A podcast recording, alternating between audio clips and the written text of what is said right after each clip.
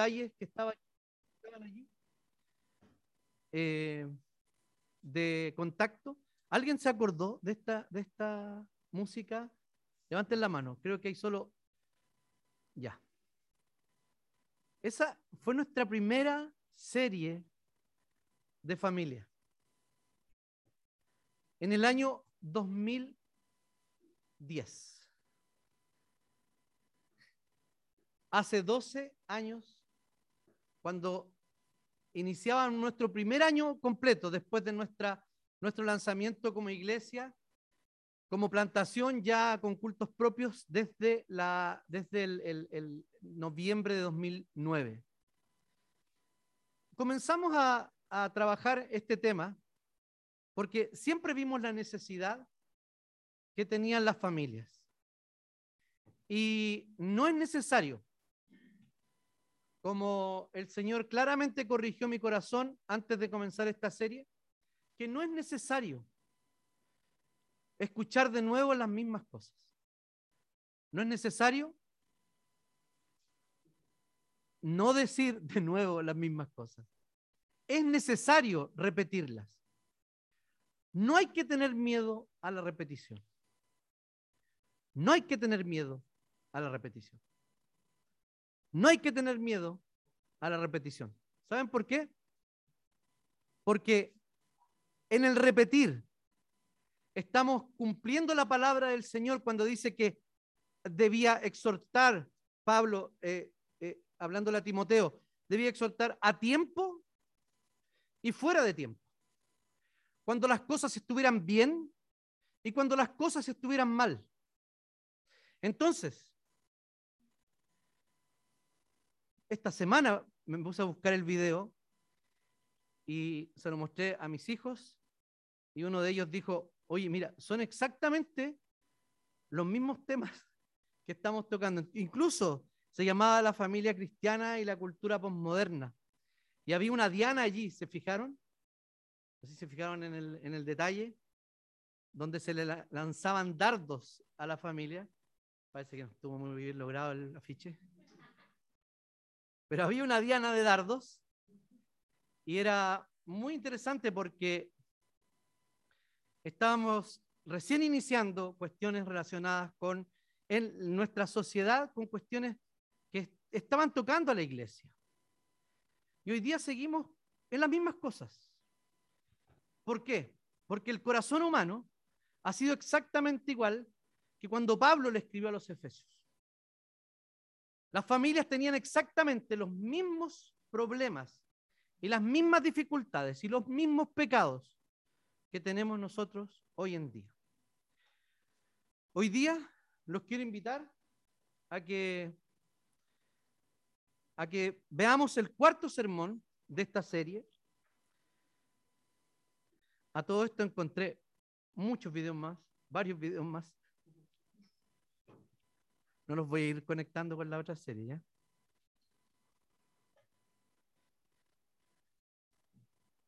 Gracias. El cuarto sermón de nuestra serie, Cristo y la iglesia, el esposo que ama.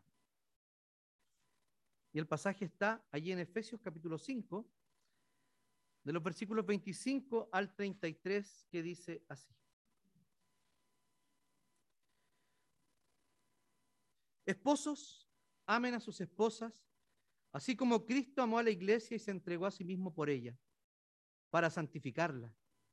Él la purificó en el lavamiento del agua por la palabra, a fin de presentársela a sí mismo como una iglesia gloriosa, santa e intachable, sin mancha, ni arruga, ni nada semejante. Así también los esposos deben amar a, sus esposas como a su propio cuerpo. El que ama a su esposa, se ama a sí mismo. Nadie se ha odiado jamás, nadie ha odiado jamás a su propio cuerpo, sino que lo sustenta y lo cuida como lo hace Cristo con la iglesia.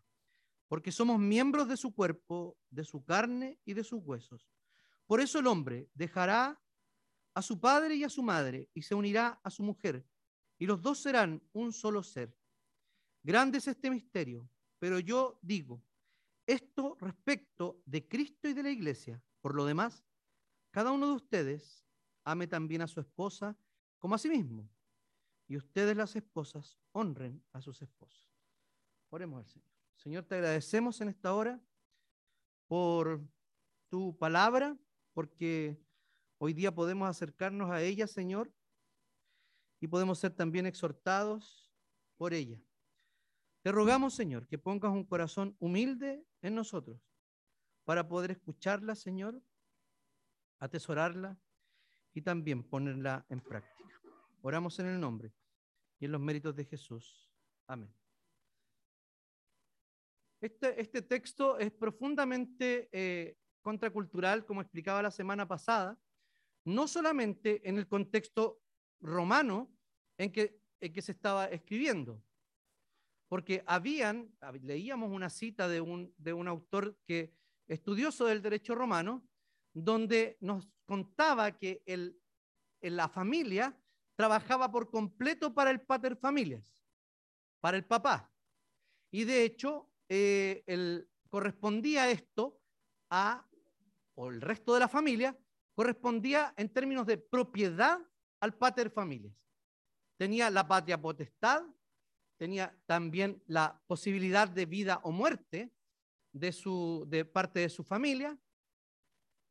Ah, y además de eso, las innovaciones que habían allí en el código familiar de Pablo es que pone primero a, las, a la parte eh, más descuidada en el contexto greco-romano. O sea, habló de esposas y esposos, hijos, perdón, padres e hijos, eh, y así para adelante. Amos y siervos. Siervos y amos. Recordemos entonces que lo que nosotros hacemos, lo que nosotros creemos y los valores que tenemos por ciertos, obedecen a una cosmovisión que está formada por algo. Y tenemos simplemente dos formas de mirar el mundo. Una forma de mirar el mundo es mirarlo bíblicamente, ¿cierto? E interpretar el mundo bíblicamente. O lo interpretamos paganamente. Pero no hay términos medios. Recordemos lo que significa una cosmovisión. Una cosmovisión es una visión de vida que es tanto abarcadora y cohesionada. Su objetivo es expresar el significado más profundo del mundo y responder a las cuestiones fundamentales de la vida. Es decir, nos habla de lo bueno y de lo malo. Una cosmovisión nos dice lo que es valioso y lo que no es valioso. Una cosmovisión nos va a determinar o nos va a decir qué cosas son aceptables y qué otras cosas son inaceptables. Ya vamos a mirar exactamente y vamos a recordar cómo es la cosmovisión bíblica o cuáles son estos valores que deberían formar nuestra visión de mundo. Recordemos que algunos creían, decíamos, que algunos creen que la sumisión, cuando dice someteos unos a otros por, reverencia a Cristo, por temor de Cristo, no nos está hablando de una especie de sometimiento en el mismo sentido, porque si no se anularían los sometimientos. Entonces, nadie mandaría, nadie tomaría una palabra final cuando, cuando sea necesario, nadie sería la cabeza del otro, no habría absolutamente nada. O sea, como dijimos el otro día, no sé si lo dije bien, que las fuerzas iguales se anulaban. No es eso, es que cada una de las personas que son llenas del Espíritu Santo, según el 5.18, o sea, son creyentes, llenos de la palabra del Señor, o también como el paralelo que dice allá en Colosenses capítulo 3, es llenos de la, la, de la, mente llena de la palabra de Cristo, que la palabra de Cristo reina en sus corazones. Y luego viene exactamente igual el texto, tanto en, en Efesios 5 como en, primer, como en Colosenses capítulo 3. Es exactamente igual, es paralelo. O sea, llenura del Espíritu Santo no significa una especie de eh, humo, no es fuego, no es agua, no es un líquido, no es un plasma, no es, no. Llenura del Espíritu Santo es llenura de la palabra de Dios. Punto final. Si usted, no es lleno de la palabra de Dios, no se va a llenar orando. Si usted no lee la palabra de Dios, no se llena del Espíritu orando, ni, ni, ni, ni guardando silencio, ni no, nada. Palabra del Señor, meditación en su palabra, y eso va a llenar nuestro corazón. Es la misma palabra utilizada cuando le dice a Ananías y a, cuando le dice a Zafira, a Ananías le dice, Pedro, le dice, ¿por qué ha llenado Satanás tu corazón? Y le has mentido al Espíritu Santo. Cuando él miente, no respecto de a quién, eh, cuánto, en cuanto lo vende, sino que diciendo que lo que estaba allí, aunque le había cortado una cola, era por lo que lo había vendido el terreno. Lo que hizo básicamente era ponerse al nivel de otros. Porque vemos versículos antes que es, eh, no recuerdo el nombre de uno de ellos, es muy conocido en el Nuevo Testamento. Este personaje, si alguno lo recuerda, me lo, me lo dice, él vendía todo y daba todo como gran parte de la iglesia, pero él en especial, parece que era un hombre muy dadivoso. Eh, ¿Ah? No, no es Cornelio. Tiene que ser antes del, del versículo de, la, de Ananías y Zafira. El problema era que ellos habían dicho sí, por esto lo vendimos. Y habla de llenar, o sea, dominar. Cuando hablamos entonces de que somos llenos del Espíritu Santo, es que nuestra vida está llena del Señor, llena de su palabra. Entonces, ¿qué es la reverencia o la mutua sumisión?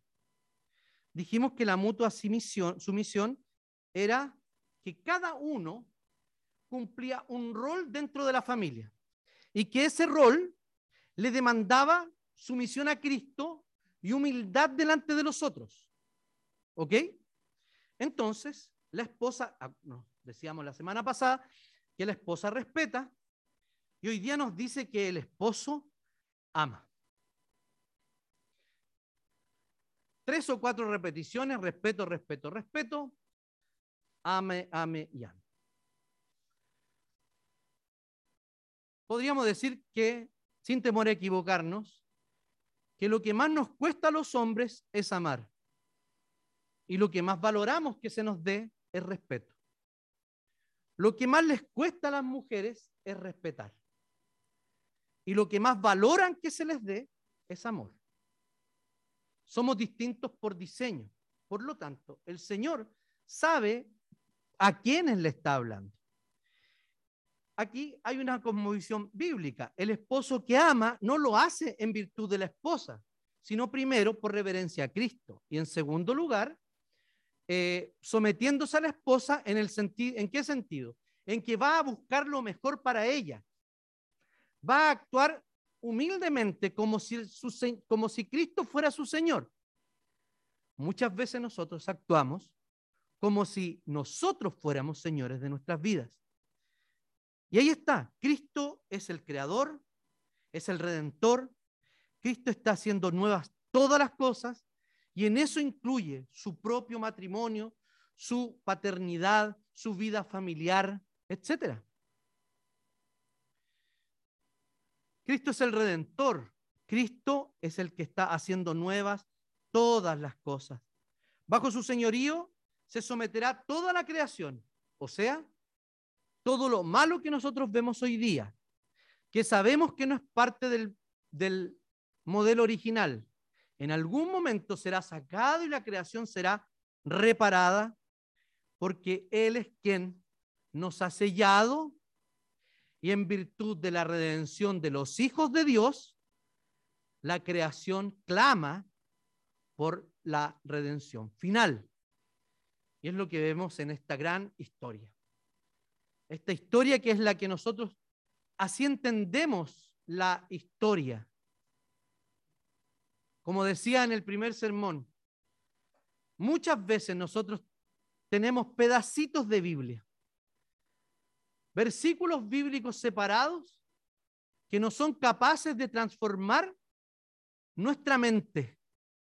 sino que como dice Pablo en el capítulo 12, no alcanzamos a no adaptarnos a este mundo con eso. Nos pide que nos transformemos en nuestras mentes para no adaptarnos al siglo presente o no adaptarnos, en palabras que estamos usando ahora, a la cultura dominante, a la cultura imperante, a lo que es hoy día políticamente correcto o a lo que toda la gente hace simplemente, porque todos lo hacen así, porque no es normal, no es normal que haya jerarquía en una casa hoy día, ¿cierto? No es normal. Está muy por debajo de las expectativas, ojo, tanto de hombres como de mujeres moldeados por esta cultura. De hecho, a nosotros, los hombres en este tiempo, se nos ha robado nuestra masculinidad. Porque se nos ha dicho una forma de ser hombre, que está basada básicamente en ciertas negaciones. Pero no se nos dijo o no se nos dice cómo ser hombres. Entonces, muchas veces nosotros, ¿qué hacemos? Abandonamos nuestros puestos de, liderazgo y de cabeza. ¿Para qué? ¿O por qué? Porque es más cómodo. Porque es mucho mejor ser seguidor que ser un líder. ¿Cómo se formó esta mentalidad? Es una suma de los valores de la modernidad y de la posmodernidad. En la filosofía el pensamiento se basó, o todos los sismos, comunismo, capitalismo, liberalismo, socialismo y todo lo que se le ocurra, están concentrados en la redención. De alguna manera, todos tienen una respuesta de redención. ¿No es así? Pero no tienen ninguna garantía de dos cosas. No hay modelo original. El caos es la normalidad. Y no tienen cómo asegurar que lo que ellos están diciendo será así. Muchos sismos han caído, ¿cierto? Hoy día vemos a la reina eh, de Inglaterra, como si fuera nuestra, a la reina de Inglaterra, que está celebrando el jubileo de plata, ¿cierto? que creo que son 75 años en el reinado. Eh, bueno, las monarquías eran lo común en cierta época de la historia, pero estas monarquías fueron cayendo. De hecho, la monarquía inglesa que hoy día existe allí es porque ha logrado adaptarse al parlamentarismo que tiene, eh, que tiene Inglaterra y es una especie de, de hecho es una, ah, ¿cómo se le llama? Una monarquía democrática. Y todos parece que muchos quieren a la reina. No tenemos nada que opinar ahí, no somos ingleses. Los ingleses opinarán si les gusta o no, pero hoy día no tenemos reyes. Fíjense en algo. Cuando fueron muriendo los reyes o los reinados, no fueron reemplazados por otra cosa, sino, sino que por otros reinados. Por el reinado de la libertad y de la autonomía, que básicamente eran los principios de fraternidad también de la Revolución Francesa. Y después de que esta libertad y autonomía y esta promesa de la modernidad no se cumplió, porque nos vimos enfrascados en tremendas guerras, bombas atómicas, campos de concentración, dictaduras militares en Latinoamérica, etcétera nos vimos afectados diciendo, esta racionalidad de la modernidad no ha logrado dar una respuesta a las, a las más profundas necesidades del ser humano.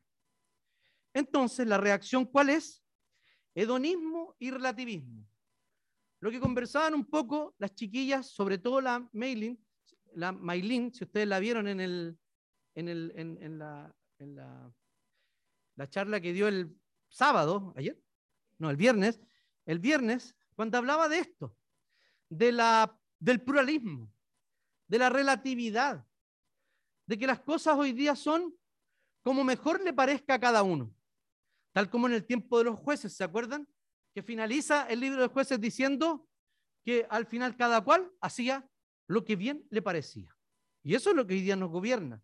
Entonces, esto es una suma de libertad, autonomía, hedonismo y relativismo que gobierna nuestra vida. Entonces, primero, el esposo que ama es un acto profundamente eh, contracultural. Esposos amen a sus esposas. Los esposos deben amar a sus esposas. Luego, 28, los esposos deben amar a sus esposas. Y en el 33, cada uno ame también a su esposa. O sea, el amor parece ser la acción, no el sentimiento primordial que nosotros tenemos que tener con nuestras esposas. Pero esto cae fuera de cualquiera, de cualquier eh, concepción de amor que tenemos hoy en día. ¿Por qué? Porque el amor bíblico, que es básicamente desprendimiento, no es libertad, sino que el amor hoy en día que es compromiso y atadura. ¿O no? En el buen sentido de la palabra. Yo me ligo, me uno, me tatúo el nombre de mi esposa en el brazo, de mi esposo en el brazo. Eso es lo que, no digo que anden tatuando los nombres. Estoy citando a Cantar de los Cantares. Eh, grábame en tu brazo. Autonomía. El amor hoy día desafía la autonomía. ¿Por qué razón?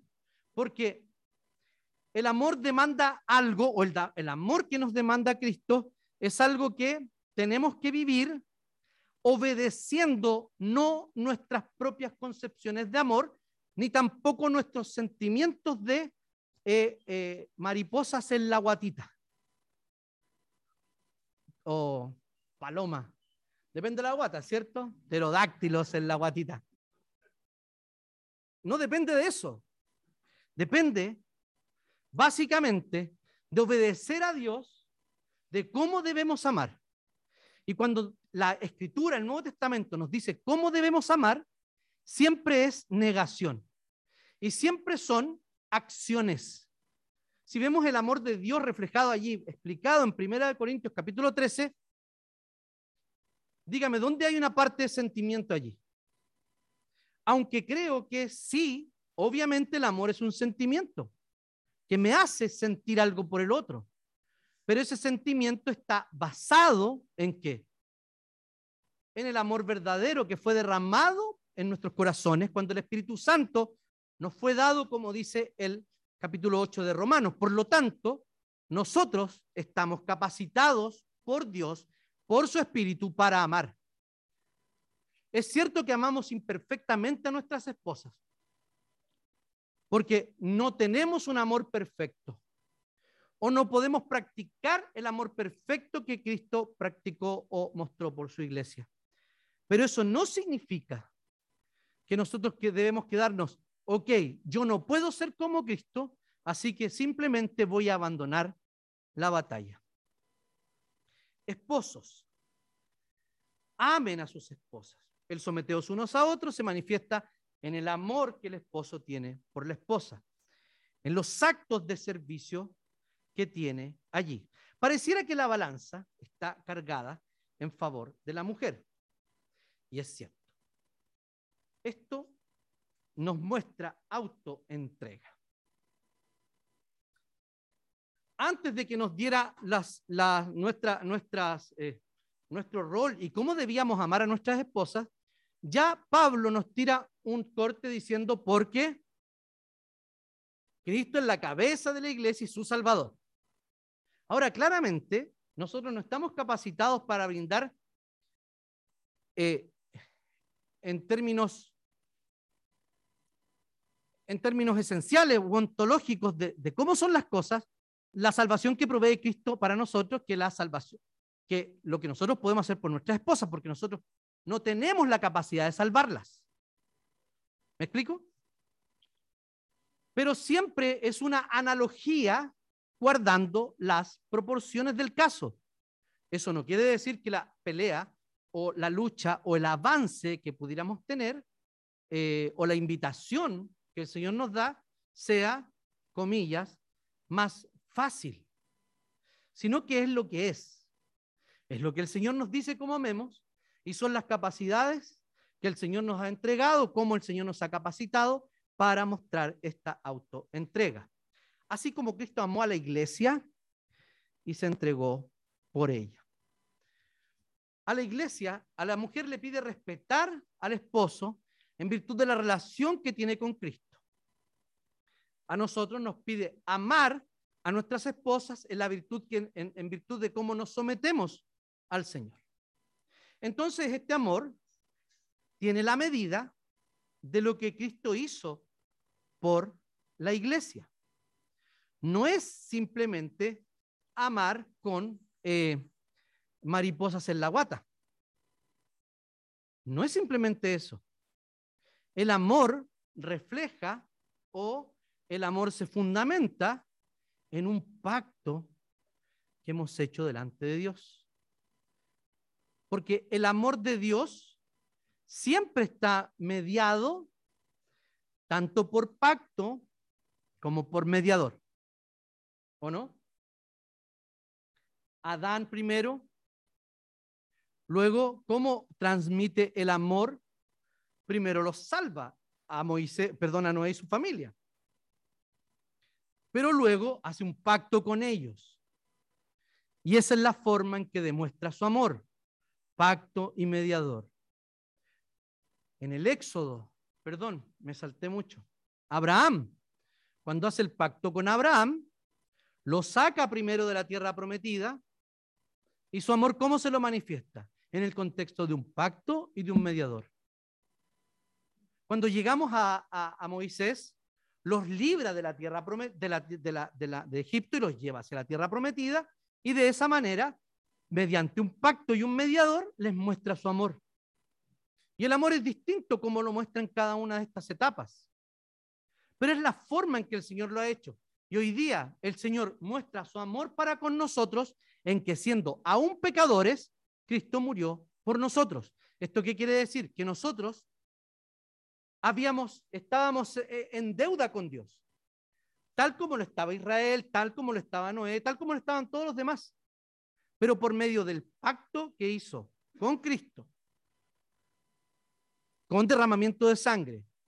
El amor está mediado también por pacto o sellado por pacto y mediador. Ese es el amor que tenemos con nuestro esposo, con nuestra esposa.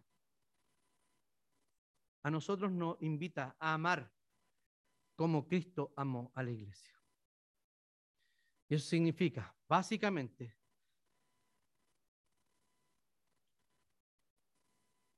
ejercer un liderazgo sacrificial. Eso es lo que significa. No es un liderazgo donde nosotros tomamos el mando sin que nuestro sacrificio nos respalde para ello.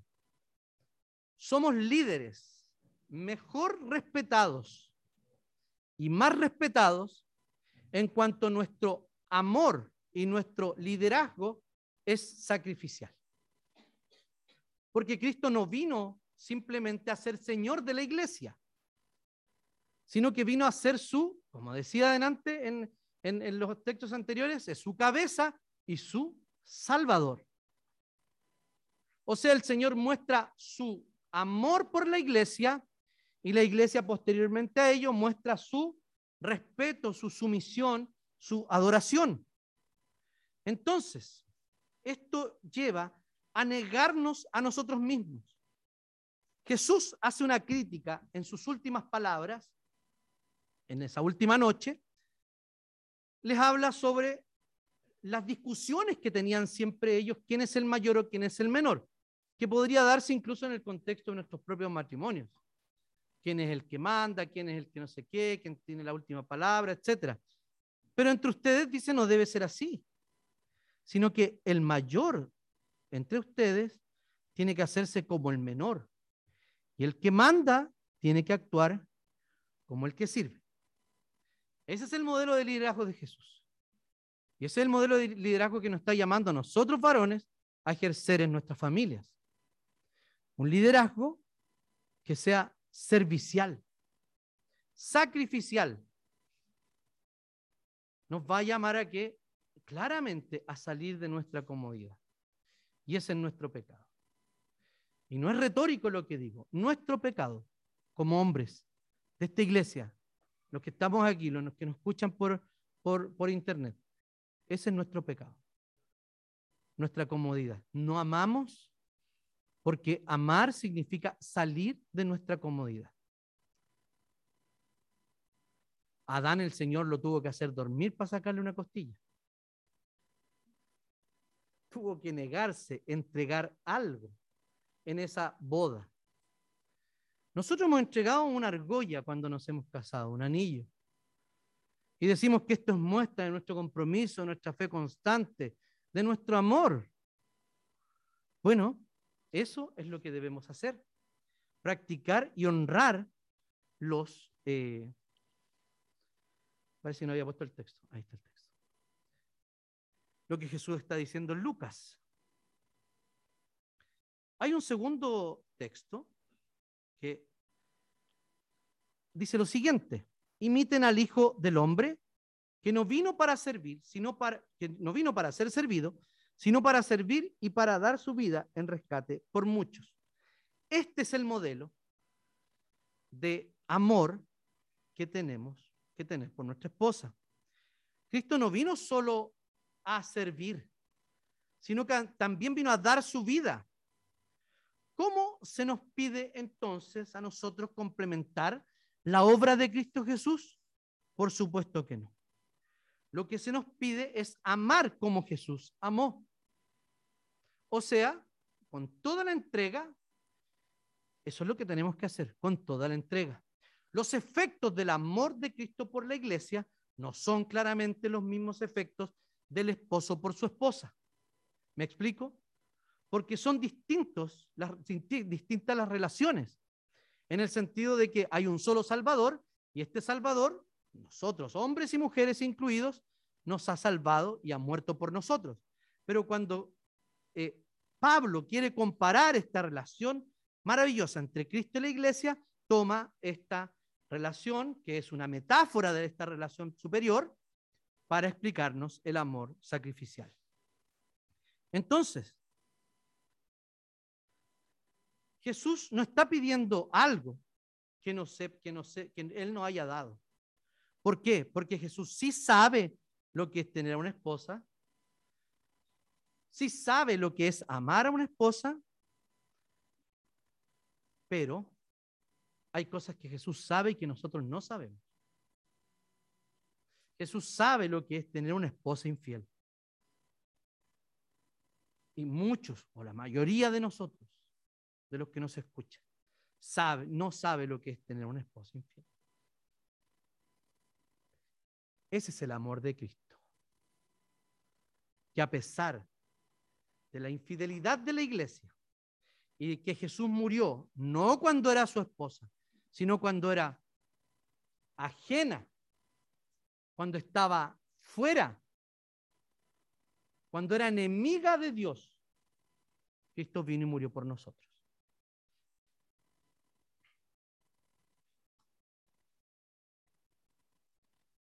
Eh, Robert Wolgemuth, espero lo haya dicho bien, si no, perdón, Roberto, eh, dice lo siguiente en su libro Mentiras que los hombres creen. Déjame decirte que el tipo de liderazgo al que creo que la Biblia nos llama supone una tierna humildad, una clase de gracia que honra, protege, afirma, defiende y ama a nuestras esposas. La realidad es que por naturaleza tú y yo somos demasiado orgullosos, egoístas, perezosos y exigentes para ser la clase de pastor que nuestra esposa y nuestros hijos anhelan y necesitan. En esta situación, nuestra mejor promesa de referencia es esta. Tú y yo no podemos. Dios puede. Y lo hará cuando reconozcamos nuestra incapacidad y les pidamos que Él nos llene de Él mismo. Si no somos llenos del Espíritu Santo, no estamos llenos de la palabra de Cristo, daremos una pelea totalmente infructuosa. Esto es la respuesta que da a la mentira. No tengo suficiente, no tengo lo suficiente para ser líder de mi hogar. ¿Le puedo pasar esta responsabilidad a mi esposa? Esa es la mentira que está contestando aquí este caballero. Debo decir que la Nancy escribe mucho mejor que su esposa. Amen a sus esposas también significa o muestra un cuidado espiritual. Lo que dice aquí, dice que es para santificarla. Él la purificó en el lavamiento del agua por la palabra, a fin de presentársela a sí mismo como una iglesia gloriosa, santa e intachable, sin mancha ni arruga, ni nada semejante. Aquí está hablando de lo que Cristo hace por su iglesia. O sea, que Él la santifica, Él la purifica, ¿cierto? Y se la presenta a sí mismo y nombra palabras como gloriosa, santa, intachable, mancha, arruga. Volvemos a enfatizar que el amor exigido es un amor que hace, no solo un amor que dice. Ambas, pero deberían ser en este orden. Y no digo que no hay que decir que uno ama a su esposa. Por lo menos, por lo menos, no deberíamos pasar un día de nuestra vida sin decirle a nuestra esposa que la amamos. Y el resto del día debería ser la muestra del amor que decimos tener.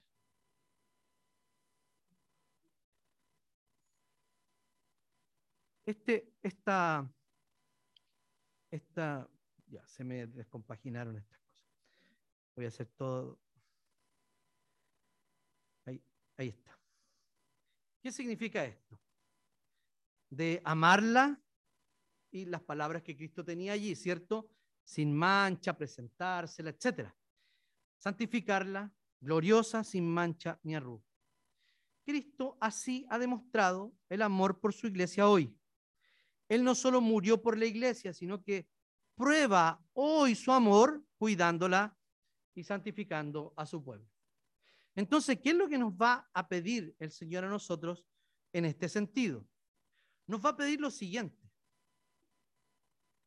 Primero, está fuera del alcance de lo que el esposo puede hacer por la esposa. Esto es lo que Cristo hace por su iglesia. O sea, santificarla, presentársela gloriosa, todo esto no está al alcance del esposo. Pero ¿qué está diciendo entonces con esto? Si está comparando la relación o el amor que Cristo manifiesta por su iglesia, en el amor que el esposo manifiesta por su esposa. Está diciendo esto, que puede ser un instrumento en las manos de Dios para el crecimiento integral de su esposa. Pregúntese, usted no teniendo la capacidad para santificarla, no teniendo la capacidad para mantenerla gloriosa, sin mancha ni arruga. Eso es imposible.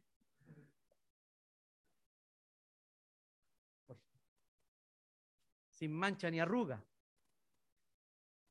Pero sí nos está diciendo el Señor que podemos ser instrumentos en sus manos para la acción de Dios en nuestra esposa. Entonces, pregúntese, su relación con su esposa la acerca más al Señor y la hace crecer espiritualmente? ¿O la aleja del Señor y la deprime espiritualmente?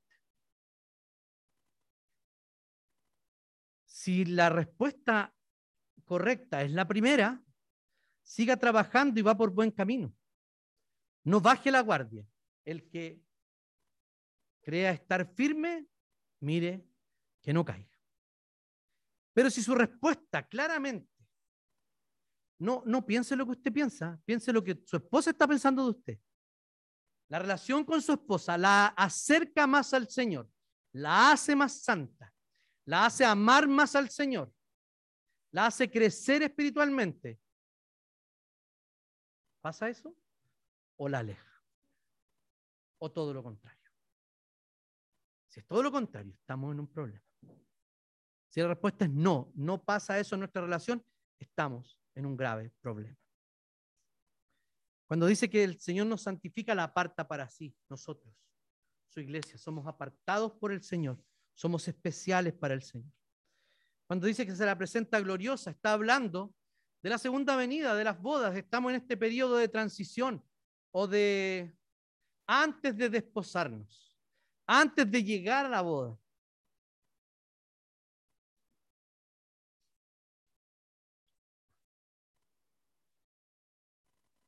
El autor eh, Larry Craft,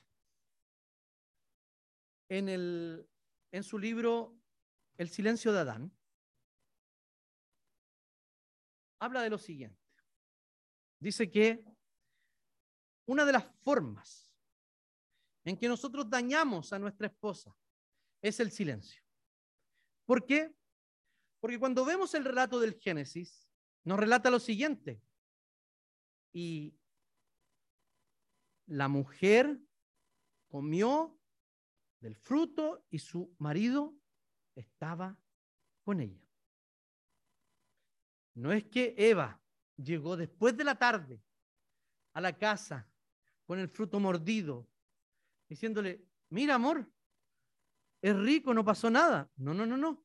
Allí los eventos son consecutivos. Ella habla, acepta, come, mira, desea, come y le da a su marido que estaba con ella y él comió y todo lo malo se desató. Dice lo siguiente, Larry Kraft y sus compañeros con los que escribe. ¿Qué le hace mi silencio a mi esposa? La señal con un dedo y la culpa por desear demasiado. Al igual que Adán, la quiero culpar por todo el caos de mi propio, de mi mundo. Adán respondió, la mujer que me diste por compañera me dio de ese fruto y yo lo comí. Culparla me libra de responsabilidad. Mi silencio le pide que dé un paso hacia la confusión de mi vida. Requiere que ella me persiga en toda interacción. ¿Cuántas veces en total frustración le hemos hecho esta pregunta? ¿Qué quieres que haga? Si me dieras una lista exacta, entonces podría satisfacer todas tus necesidades para tenerte contenta. Dame una lista y entonces nunca fallaré. Sabré qué hacer todas las veces. Por ser un hombre que se siente inadecuado e incompetente, es importante que nunca esté equivocado, que no se me eche la culpa. En eso radica exactamente el problema. Mi silencio es una defensa contra el caos y no una entrada en él. Lo que está diciendo Larry Crabb es lo siguiente. Es que nuestro silencio está denotando un problema y que no aceptamos la crítica de nunca fallar porque básicamente tenemos una pésima autopercepción de quiénes somos por ser un hombre que se siente inadecuado o incompetente, es importante que nunca esté equivocado y que no se me eche la culpa. Su relación con Cristo debería darle la medida exacta del amor que debe sentir por usted. Aquí no estoy hablando de ámate a ti mismo, quiérete a tú mismo primero, no, porque para eso tenemos a, a, otras personas, a Pedro Angel, que yo siempre lo cito, ¿cierto? tenemos, no sé, a otras personas que se dedican a otras cosas, eh, pero no a la escritura. Nuestra valía como hombre no nos la da la crítica que nuestra esposa puede hacernos. por lo mal que lo hayamos hecho, sino que nuestra valía está en Cristo Jesús. Como decía Roberto delante, ¿cierto? ¿Qué decía? No podemos, pero el Señor sí puede. Así también los esposos deben amar a su esposa como a su propio cuerpo. Entonces, si tenemos una correcta impresión de nosotros mismos, sabemos cuánto valemos y quiénes somos, no por nosotros, sino por lo que ha hecho Cristo Jesús en nosotros y por lo que el Señor va a hacer en nosotros, también esto demuestra o debe mostrar este amor, cuidado físico. Nadie ha odiado jamás su propio cuerpo, sino que lo sustenta y lo cuida como lo hace con Cristo, como lo hace Cristo con la iglesia, porque somos miembros de su cuerpo y carne de sus huesos. Aquí está hablando de la unidad que tenemos con Cristo íntima. Entonces, así como Cristo ha demostrado su amor por la iglesia hoy, Él no solo murió, sino que Él lo que hace es el cuidado de su iglesia, total, completo, integral. Nos está diciendo a nosotros los hombres que nuestro cuidado no radica solo en un área de la vida de nuestras esposas, sino que el amor es para todas las áreas de la vida de nuestra esposa, tanto físico como material, etcétera. La provisión, todo. La provisión de la palabra, de lo, la provisión de lo material, es lo que nos está llamando a hacer, a hacer el Señor.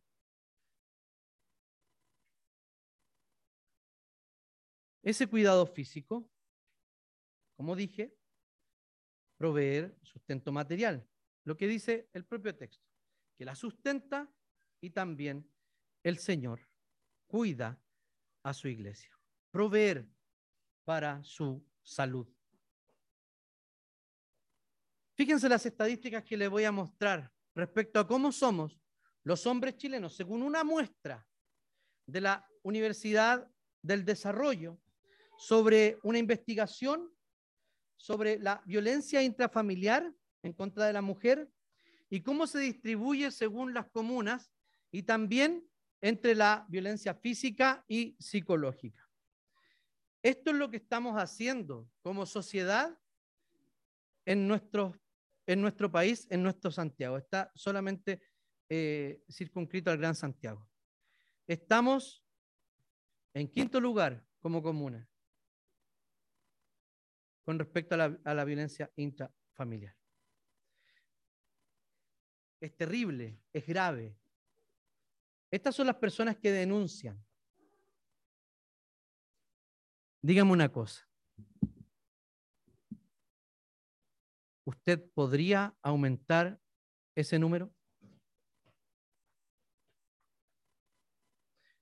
¿Cómo usted trata a su esposa física y psicológicamente? ¿Podría aumentar ese número? Debemos tener cuidado de cómo hablamos a nuestras esposas.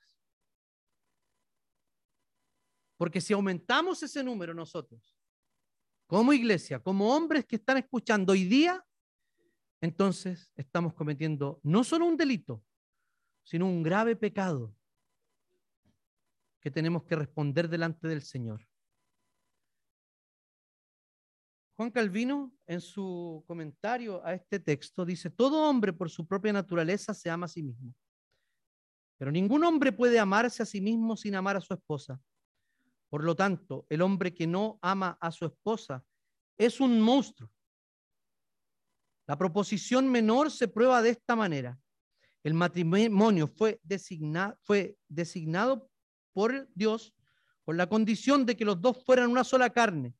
Y para que esta unidad sea más sagrada, nuevamente la recomienda a nuestro conocimiento por la consideración de Cristo y de su iglesia tomando las palabras de Calvino y del texto anterior, entonces muestra prioridades el amor por nuestras esposas.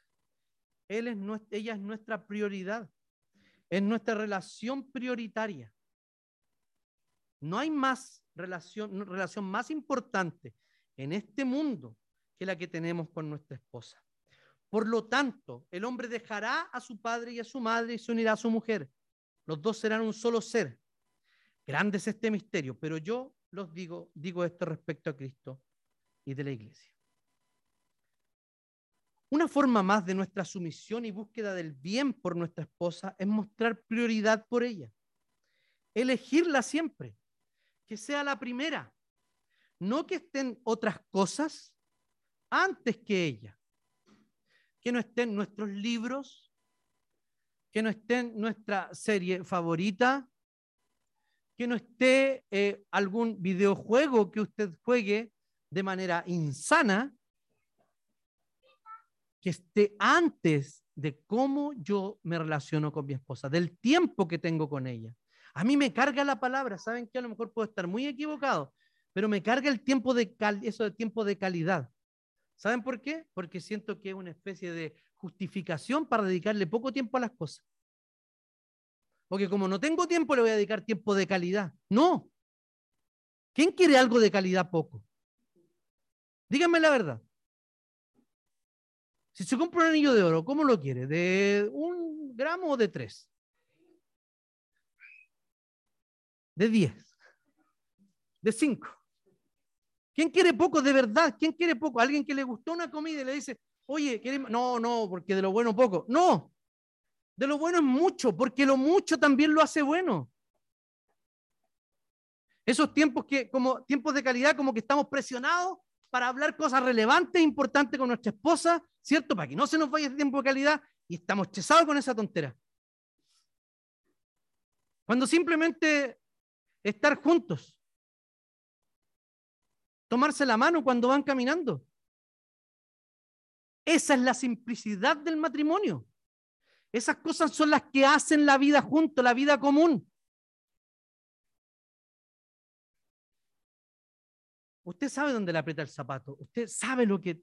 Lleva 12 años escuchando sermones como estos. Hágalo de una vez. Paul David Tripp. Lo estaban extrañando, ¿no? Yo también. Al finalizar su libro, ¿qué estabas esperando?